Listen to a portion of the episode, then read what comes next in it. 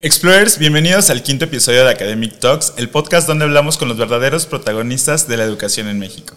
De acuerdo con un estudio realizado por la OCDE en 2022, el 97% de los docentes en México considera que la digitalización es importante para la educación. Sin embargo, solo el 50% de los docentes se siente preparado para implementarla. El principal obstáculo es la falta de acceso a la tecnología y la poca capacitación en el uso de ella. Para hablar de ello, invitamos a la doctora Catalina Gutiérrez Lefmans, miembro del Sistema Nacional de Investigadores Nivel 1 y docente de posgrado en la Universidad Autónoma del Estado de México. No dejes de escuchar esta charla para aprender más sobre divulgación y digitalización escolar.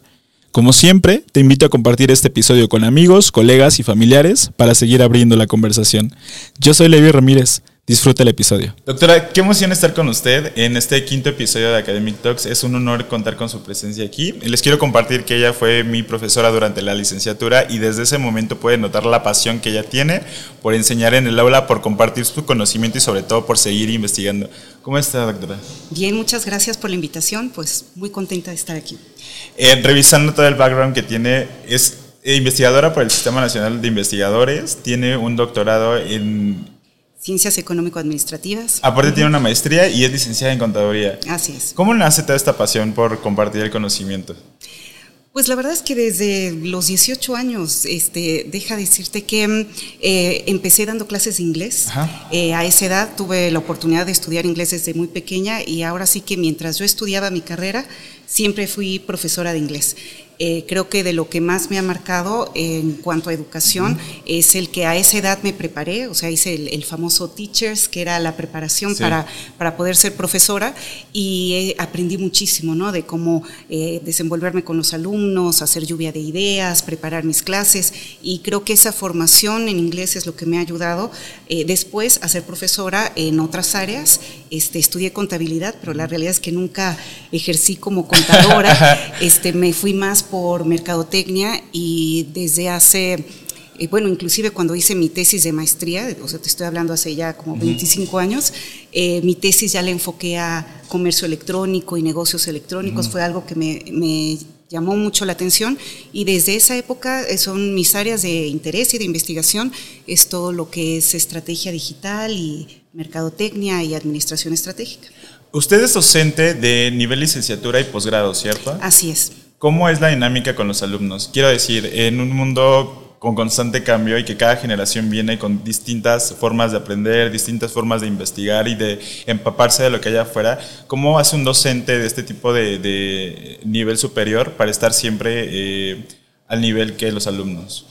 Pues en posgrado es un poquito diferente porque los alumnos, ¿no? como ya tienen experiencia, están trabajando, eh, me gusta que, que, pueden compartir muchas cosas ya de, de sus trabajos, ¿no? Y este, es muy interesante porque pues, aprenden ellos, aprendo yo y digo, en realidad siempre aprende, aprendo yo junto con los alumnos, ¿no?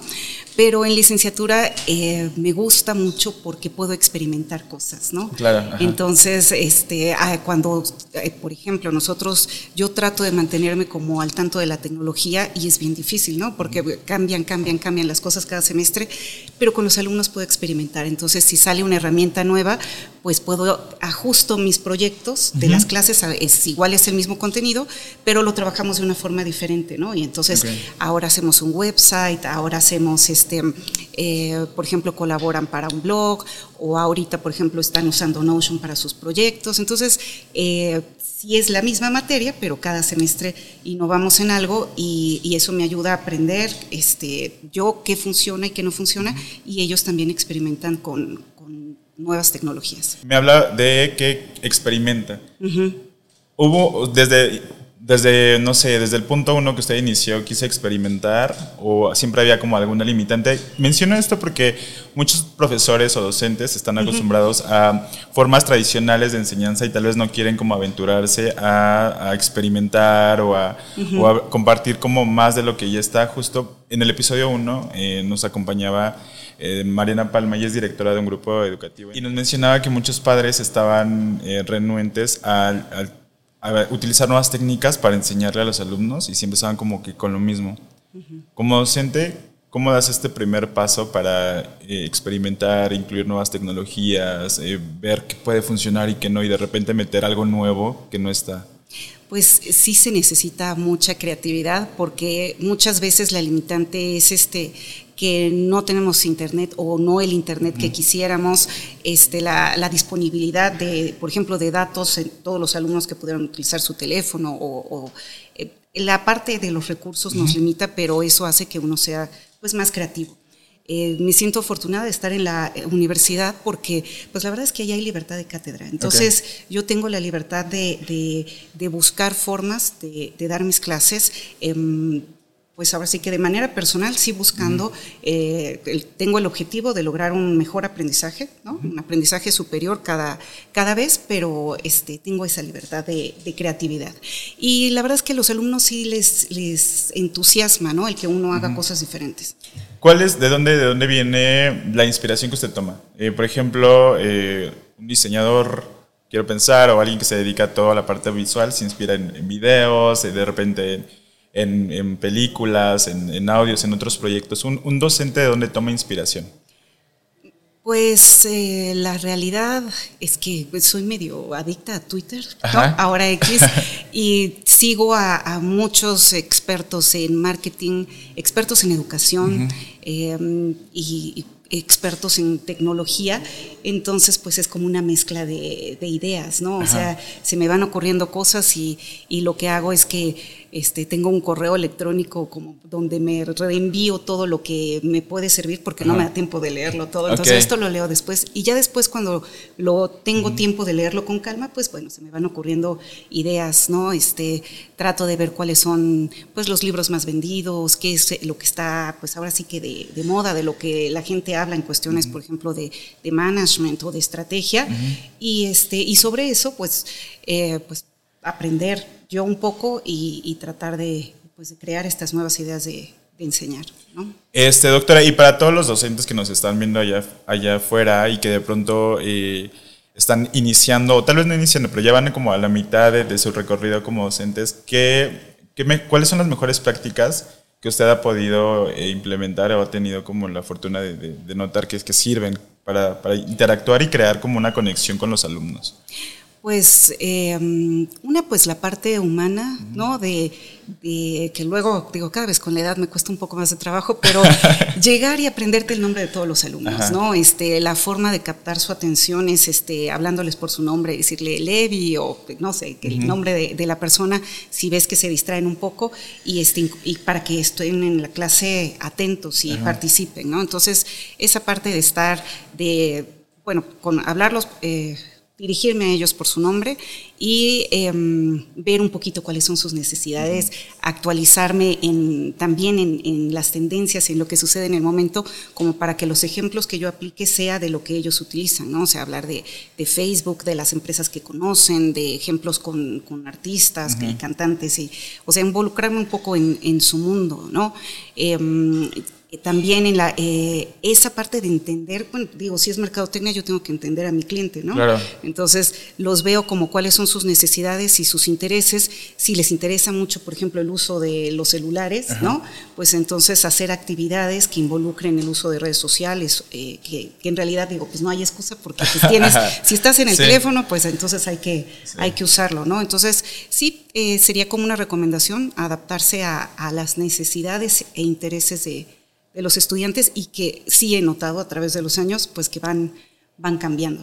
¿Y hay alguna práctica en la que de, plano dijo, esta no me sirvió? O sea, que se veía como muy prometedora. De repente vemos allá afuera como muchos tips para captar la atención de tus alumnos. Este, cinco métodos para retener este, la información con ellos, ¿no? Y de pronto hay alguno que se ve muy prometedor y de pronto pues, nunca funciona. Mira, la verdad es que sí, eh, o sea, depende del segmento, ¿no? Este, en algún momento me tocó dar la misma materia, por ejemplo, a contadores. Era, este, en la facultad ahí tienen a la licenciatura en contaduría, la de informática y los mercadólogos. Y eran totalmente diferentes, ¿no? Porque unos, este, los mercadólogos participaban hasta más no poder y más bien tenías que callarlos y con los otros tenías que buscar como técnicas como para que participaran un poquito más, ¿no? Entonces, este, pues es diferente, ¿no? Eh, algunas sí efectivamente funcionan con, con, un grupo y otras con otro. Inclusive siendo de la misma carrera, te tocan grupos, este, siempre, ¿no? Unos un poco más apáticos, donde tienes que buscar alguna estrategia diferente a otras donde más bien todos participan y, tienes que, modificar el, pues el ritmo y todo, porque si no, no da tiempo. Entonces, eh, yo creo que así que tenga algo que definitivamente no, simplemente es que para algunas cosas funcionan unas cosas y para otras otras.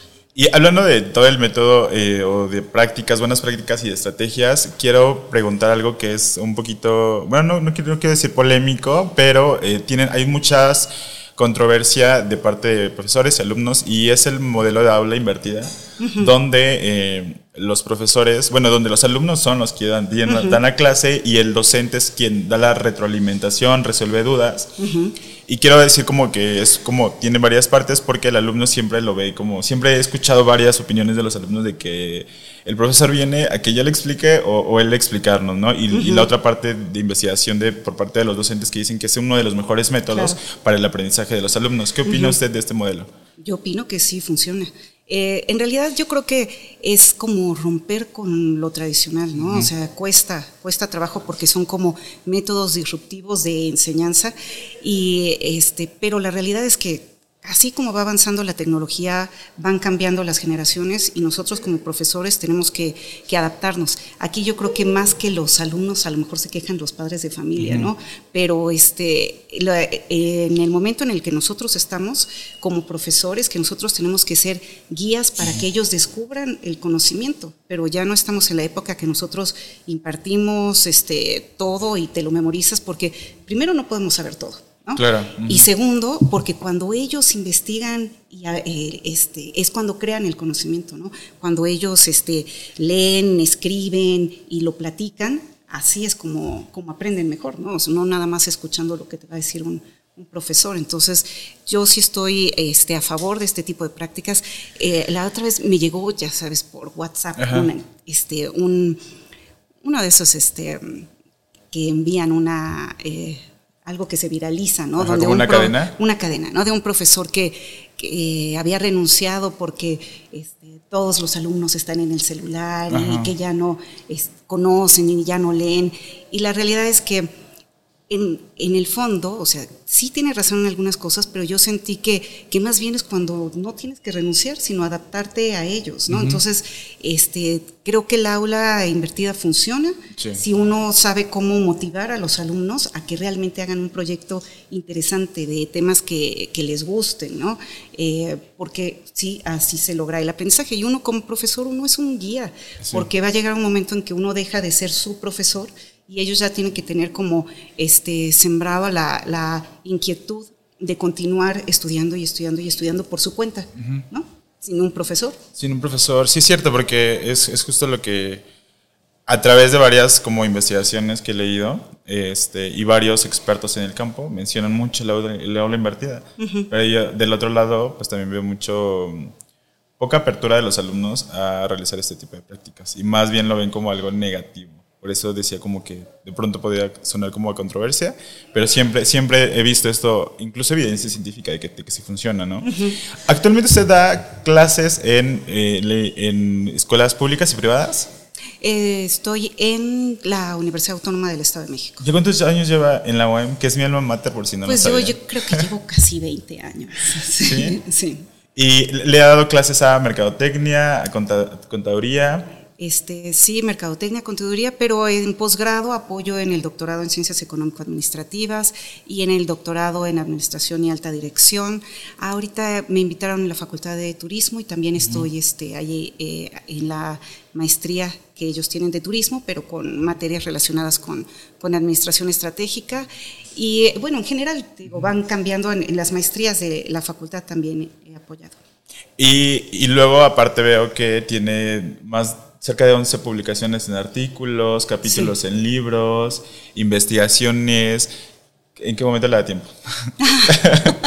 ¿Cómo administro el tiempo?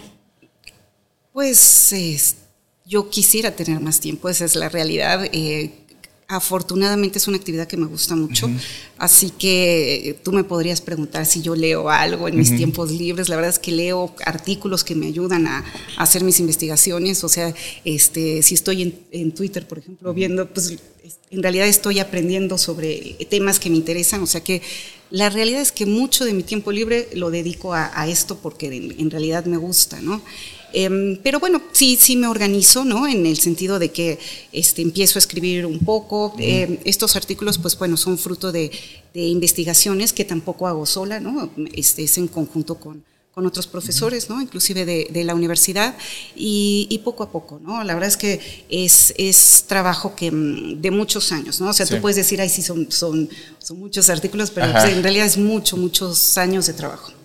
Y pasando al, tema del Sistema Nacional de Investigadores, eh, ¿qué es el Sistema Nacional de Investigadores?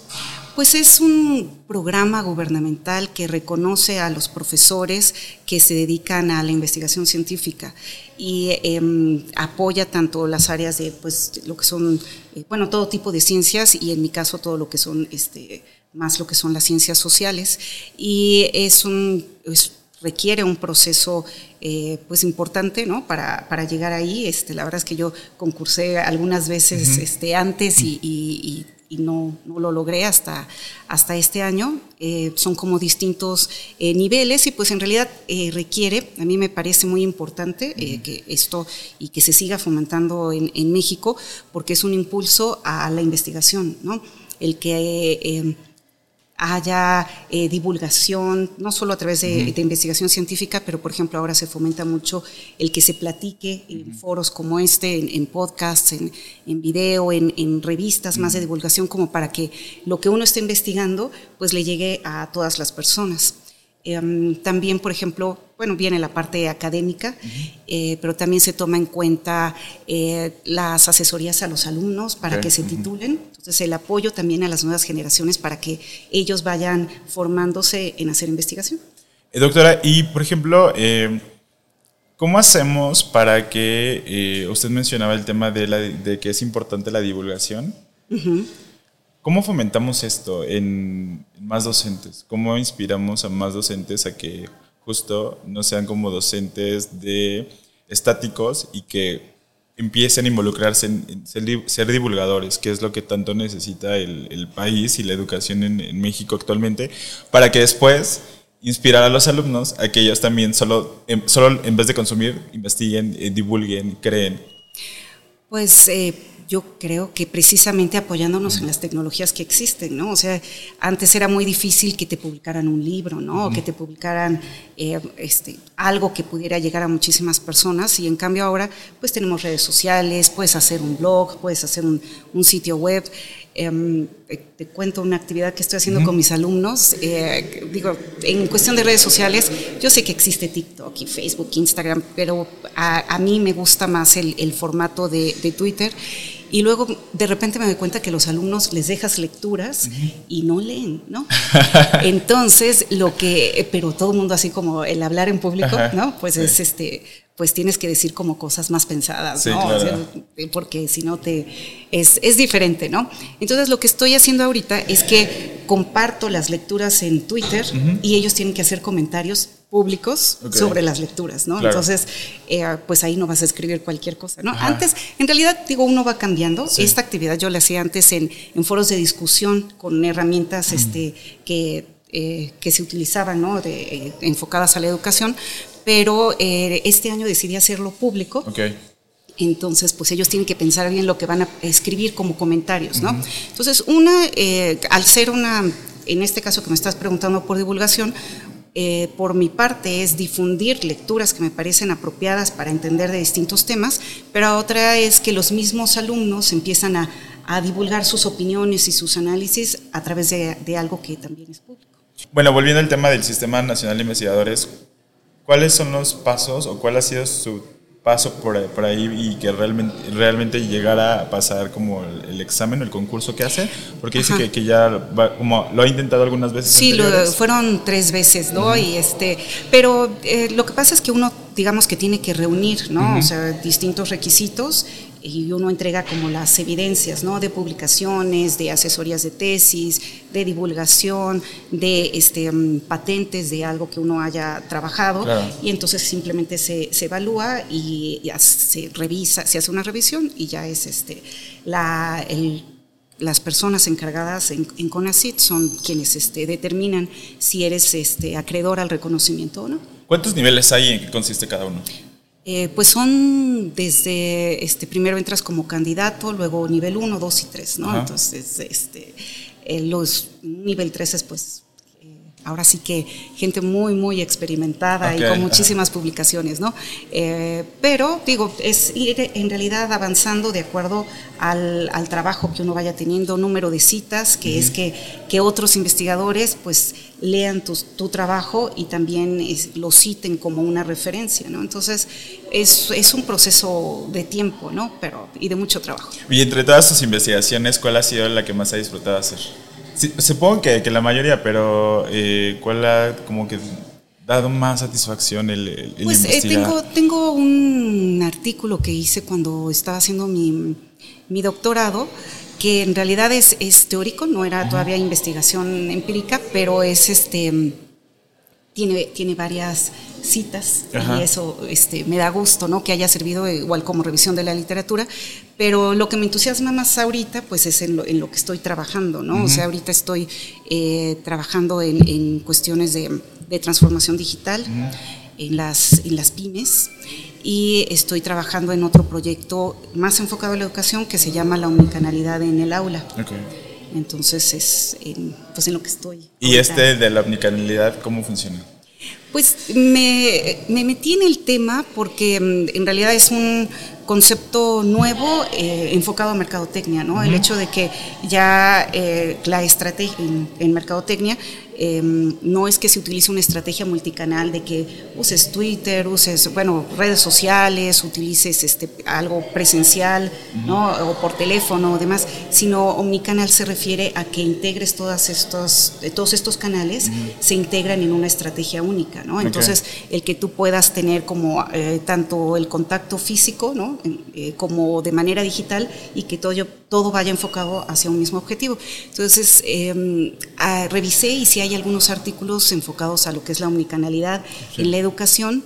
Em, yo lo estoy enfocando en el aula porque lo estoy ahora sí que experimentando en mi clase, pero es el hecho de que utilicen este, tanto redes sociales, este, blogs, eh, plataformas este, para, o sea, tipo Teams y estas.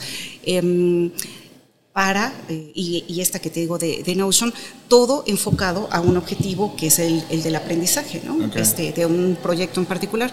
Entonces, eh, eso es la, la, omnicanalidad, ¿no? Porque tenemos tanto lo, presencial como lo que usamos, este, los otros canales digitales, y todos se apoyan hacia un mismo objetivo. En eso estamos trabajando. Sé que también tiene el proyecto de lodigital.mx, que es un proyecto, es una plataforma en línea donde los alumnos eh, suben artículos o investigan, suben su propia, su propia entrada de blog y los demás eh, son como invitados a que comenten sobre el, sobre el artículo de ellos o que den retroalimentación. Exactamente. ¿Cómo nace este proyecto? Pues nace con, pues, con la inquietud de hacer algo eh, precisamente para, para divulgación, ¿no? Y también porque los alumnos hacen sus tareas y pues se quedan ahora sí que este, guardadas, es un archivo que se borra más adelante y, y, muchas veces es mucho trabajo. Eh, las tareas que realizan como para que se queden ahí, ¿no? Entonces eh, traté como de rescatar esos trabajos de los alumnos em, y también tomando en cuenta de que es algo público, yo creo que se sienten como motivados a que realmente sea algo bueno, ¿no? A compartirlo. A compartirlo y, más porque los van a dar a leer, este, pues lo lee su familia, lo leen sus amigos, entonces se motivan a hacer un trabajo de calidad, ¿no? Eh, además de eso, pues sí hay un proceso, ¿no? Sí tengo como toda una, un, procedimiento, ¿no? Porque eh, una, revisamos, este, por ejemplo, cuando en el Sistema Nacional de Investigadores nosotros hacemos em, investigación que es revisada por pares ciegos, se le llama, ¿no? Que alguien más eh, revisa y te corrige y te dice esto está bien, esto está mal y, te lo acepta o no te lo acepta, ¿no? Entonces yo hago ese procedimiento con otro, otros alumnos em, que no saben quién de quién es el artículo y tienen que hacer la revisión siguiendo un formato, esto sí, esto no, cuestiones de, de, ortografía, de redacción, de contenido, etcétera, todo se revisa. Pero además tienen que hacer la revisión de plagio, ¿no? Para que, o sea, pues uno nunca sabe, ¿no? Y entonces también tienen que entregar, ¿no? O sea, si hay determinado porcentaje como para que lo revisen, ¿no? Y, y, luego ellos mismos lo suben, ¿no? Esa es otra de las actividades, que no es que me den a mí el artículo y yo lo suba, sino parte de la actividad es que ellos entran a WordPress, yo les doy el acceso y así es, este, eh, digamos, ellos son responsables porque ellos mismos están subiendo su, su artículo, ¿no? Eh, y además aprenden a usar la herramienta de WordPress, ¿no? Entonces ahí aprendemos de, de todo, ¿no? Y em, me gusta porque, una, aprenden sobre lo que están investigando, ¿no? Otra, aprenden sobre lo que leen de sus compañeros. Y después aprenden sobre los comentarios que tienen que hacer de los, los artículos que hacen sus compañeros. Entonces, pues aprendemos todos un montón, ¿no? Porque también son temas que yo no podría saber, o sea, si este, ahorita son más de 260 artículos. Ya dentro de, lo digital.mx. Que están en de lo digital.mx y pues me da muchísimo gusto que son eh, aportaciones de alumnos que van pasando este, cada semestre y ellos suben su, su trabajo Inclusive también me da gusto que luego me preguntan, ¿lo puedo poner en mi currículum? Lo va saliendo y no tienes este, nada, sí, claro. bien poquito para poner en tu currículum y tienen que por lo menos han hecho una investigación que ha sido publicada y este, uno busca, por ejemplo, mantener, eh, digo, hay cosas que se pueden mejorar y revisar dentro del sitio, es, la verdad es que es mucho trabajo, pero este, por lo pronto es un trabajo que se está haciendo con, con los alumnos y, y tratando de que sea de la mayor calidad. me encanta, me encanta porque sobre todo eh, esta parte de involucrarlos en la, en la cuestión práctica de, de, hacer, ¿no? Lo que es lo de WordPress, que de, de pronto muchos eh, alumnos salen de la licenciatura y no saben cómo, cómo se usan las herramientas de las que los profesores tanto hablan, pero sí hablan de manera teórica, pero muchas veces no práctica y, y esta parte me, me me gusta mucho porque habla mucho de la transformación digital que está habiendo en, el país, en la educación. Eh, ¿cómo, sucede esto en el aula, la transformación digital? Pues eh, te digo que es una limitante que a veces uno no tiene la, el, internet que uno quisiera, ¿no? O sea, yo, eh, por ejemplo, trato de que inclusive en el aula puedan ver videos, puedan hacer, eh, por ejemplo, un trabajo en equipo, ¿no? Que antes hacías este, a mano, que lo hagan ahí en el, en el Google Docs y todos van subiendo y van comentando. Entonces, yo creo que se pueden este, usar eh, muchas herramientas que son gratuitas, que están disponibles. Y, mm, yo creo que se viene eh, pues todavía una revolución importante con todo lo está empezando, ¿no? Eh, bueno, no, todo eso ya tiene mucho tiempo y pues uno trata de, utilizarlo en el aula, ¿no? Pero por ejemplo ahora con lo de la inteligencia artificial, que, que, te quedas, este, ay, la deberían usar, no la deberían usar. Yo digo que por supuesto que la deberían usar, ¿no? Entonces es, pero encaminarlos hacia hacia algo que sea ético, hacia algo que sea eh, de aprendizaje, ¿no? O sea, ¿qué, ¿qué, es lo que le tendrías que poner a estas herramientas como para que tú puedas obtener eh, un contenido valioso, ¿no? Entonces, es este, digo, nosotros también como profesores nos tenemos que actualizar y... Siempre estar actualizados. Hace rato me comentaba que usan Notion para llevar algunas actividades. ¿Cuáles podrían ser sus cinco herramientas favoritas que le sirven en el día a día como docente?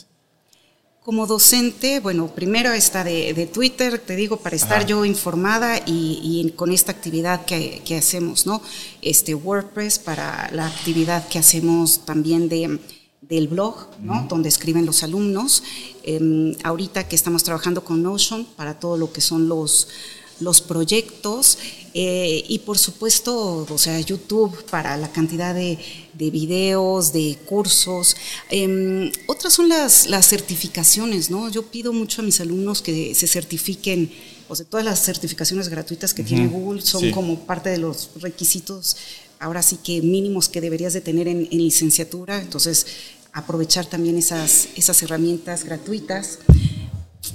Eh, para esta última parte del, del, podcast, me gustaría hacerles un, un, poquito de preguntas que me gusta hacer mucho para que la audiencia conozca a, a nuestro invitado. Y quiero que vaya pensando en sus respuestas. Quiero que me recomiende un álbum, que me recomiende un artículo que sí o sí las personas que nos escuchan allá afuera deberían de leer. Y también que nos recomiende a una líder de opinión o autoras que le guste leer. Ok. Em, empezamos con el artículo, ¿qué te parece? Em, en el año 2000 leí un artículo de Michael Porter que se llama Estrategia Internet.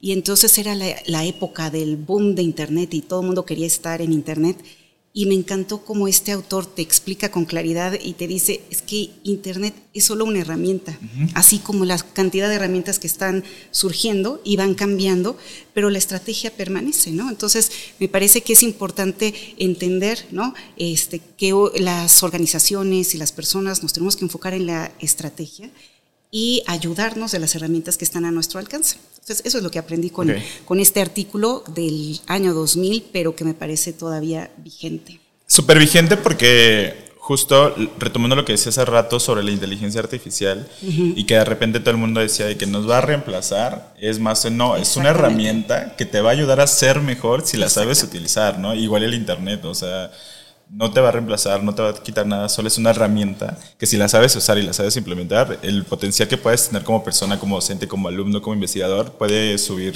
potencialmente, ¿no? Exactamente, la estrategia es lo importante. Súper. Entonces nos quedamos en el álbum.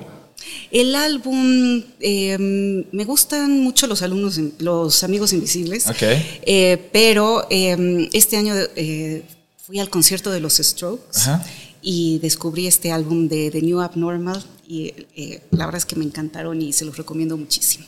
Buenísimo. ¿Y la líder de opinión o autoras que nos recomienden? Pues digo, leo mucho em, más sobre estos temas este, académicos. Em, siempre eh, leía de manera tradicional a, pues, Ángeles Mastreta, Isabel Allende. ¿Cuál es el libro eh, favorito de Ángeles Mastreta? Mujeres de Ojos Grandes. Ese es mi libro favorito.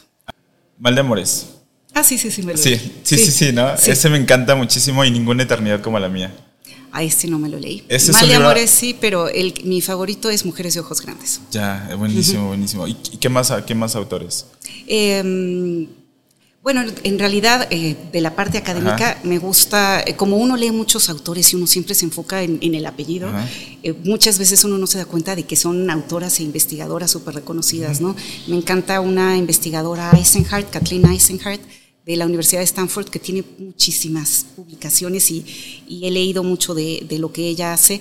Em, también una autora, eh, Hatch, se apellida, que escribe sobre teoría de la organización y, y, pues también me encanta, me encanta lo que logran estas mujeres. ¿Cuál es el mejor consejo que ha recibido o que ha oído?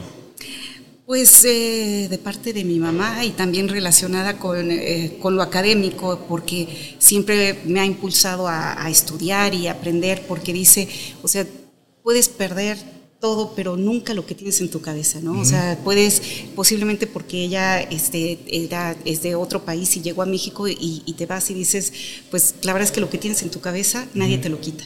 Así que eh, por eso es que uno siempre tiene que estar preparado. Súper, súper. Y por último, me gustaría que eh, me compartiera el mejor recuerdo que tiene. Em, pues con mi familia, también eh, las navidades, el, compartir con, mis papás y con mis hermanas, eh, aunque una familia pequeña, ¿no? por tener este, familia a la distancia, la verdad es que me, ahora es cuando uno aprecia como el esfuerzo de los padres por hacer que tengas como una Navidad súper feliz y un fin de año súper contento en momentos que, que, pues no éramos tantos, ¿no? Entonces, este, tengo recuerdos muy, muy bonitos. ¿Y tiene algún recuerdo favorito siendo docente? Siendo docente, sí, tengo muchos, ¿no? Tengo muchos, este, porque siempre, eh, bueno, cuando ves a los alumnos, este, cuando ya eh, salen, se titulan y, los, y los reencuentras, eso me da mucho gusto, ¿no? Pero mm, principalmente eso, ¿no? O sea, el, ver el proceso de cómo em, van eh, aprendiendo y, eh, madurando, ¿no? Desde el principio del semestre al final ves el cambio, ¿no? Eh, así que bueno, en general. Varios recuerdos. Varios recuerdos. Buenísimo. Explorers, Miss, hemos llegado al final.